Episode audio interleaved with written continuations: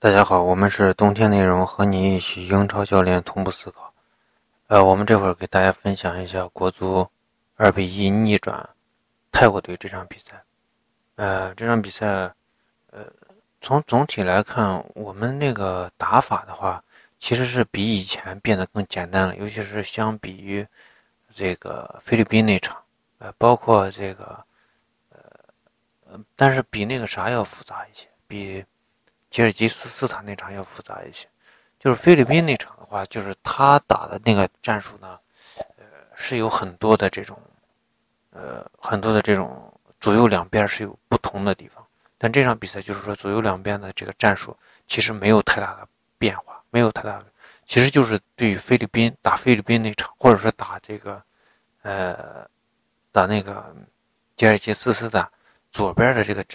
呃战术。完全移植到呃全场，也就是说，我在前场放一个这个，呃，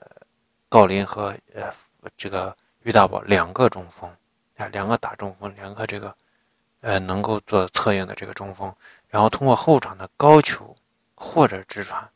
我觉得高球有一部分高球，他是其实是想打身后，就是说对方把我们就是中锋推的太靠前了，那么这样的情况下，他们的身后。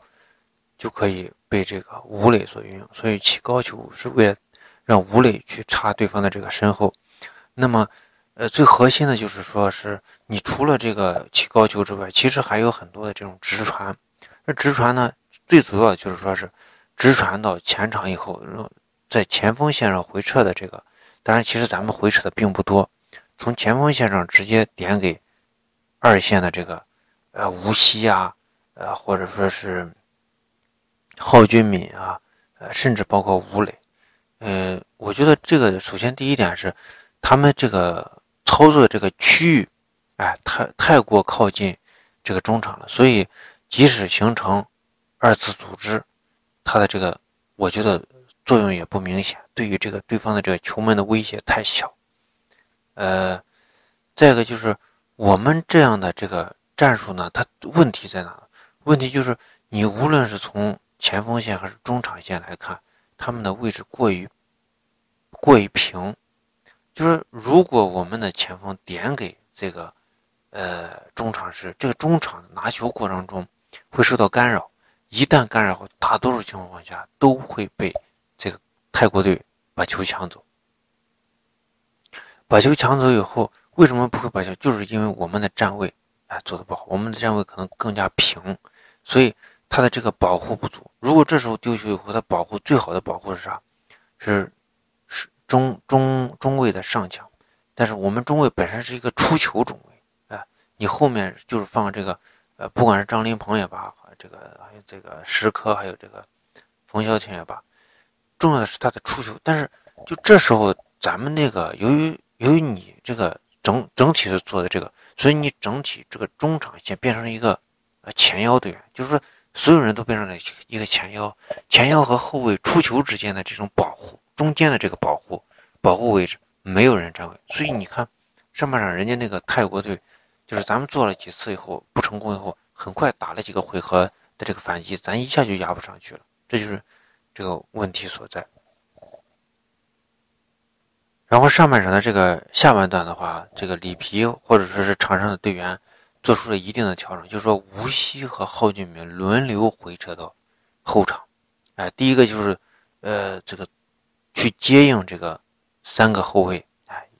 三个后卫的这个出球。当然，其实那一段时间，这个呃，郑智也会经常回到这个后卫线上去出球，啊，这样是保证一个直传高质量的传球，呃，同时就是说对方压迫的时候，因为刚开始的时候这个。泰国队选了一个三四三的这样一个阵型，这样的一个阵型的话，他前场的三个人不需要去逼抢，就是压迫住你的威胁传球就完了，迫使你不能直传，就这么简单。即使你直传的过程中，就说你带球推进的过程中，或者说传中的过程中，这时候在后腰的位置上形成一定的这种夹抢，因为咱们本身的咱们球员的这个呃拿球能力不强，所以你就传传过来球往往是。嗯，难以向前去传球，或者说是前场的站位的人员已经被钉死了，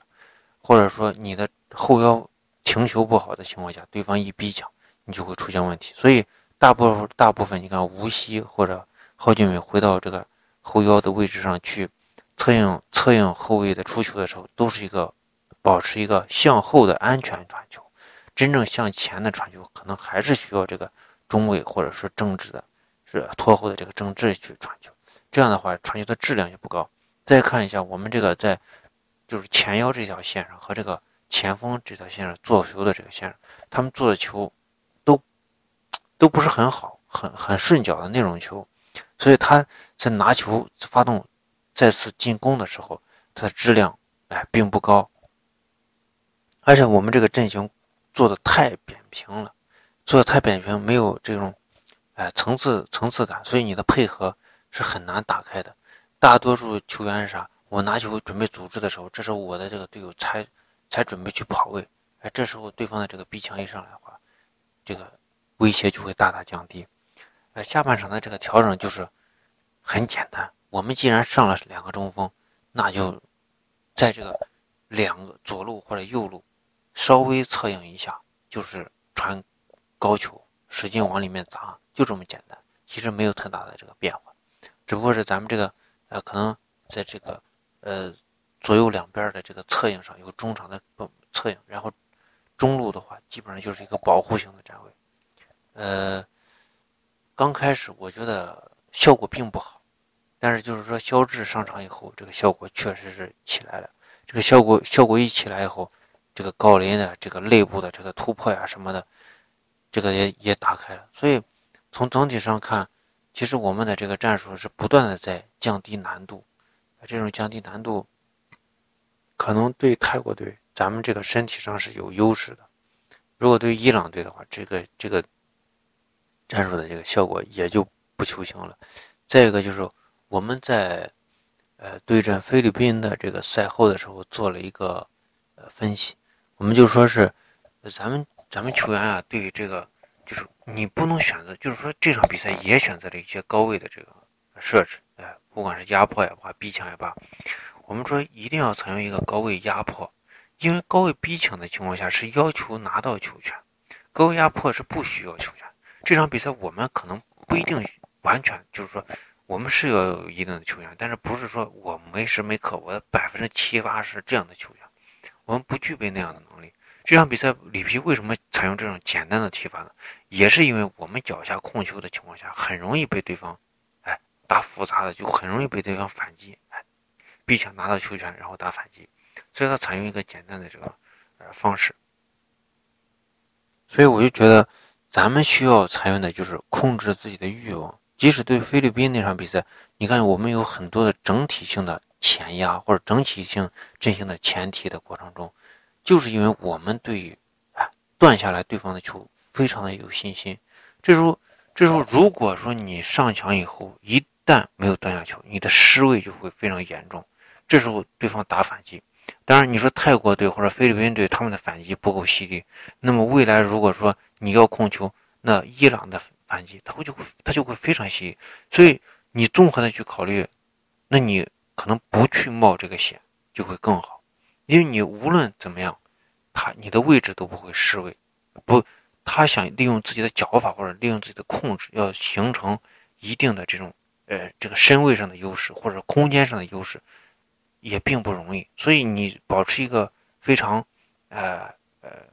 这个保守的这种站位防守，同时结合一定的这种盯人防守，它还是非常稳稳健的，然后再打一些反击。那毕竟伊朗队现在是有一定控制力的球队，打过这个世界杯，而且他的防守到位力是极强的，在防守到位的情况下去有针对性的去打中国队的反击，伊朗队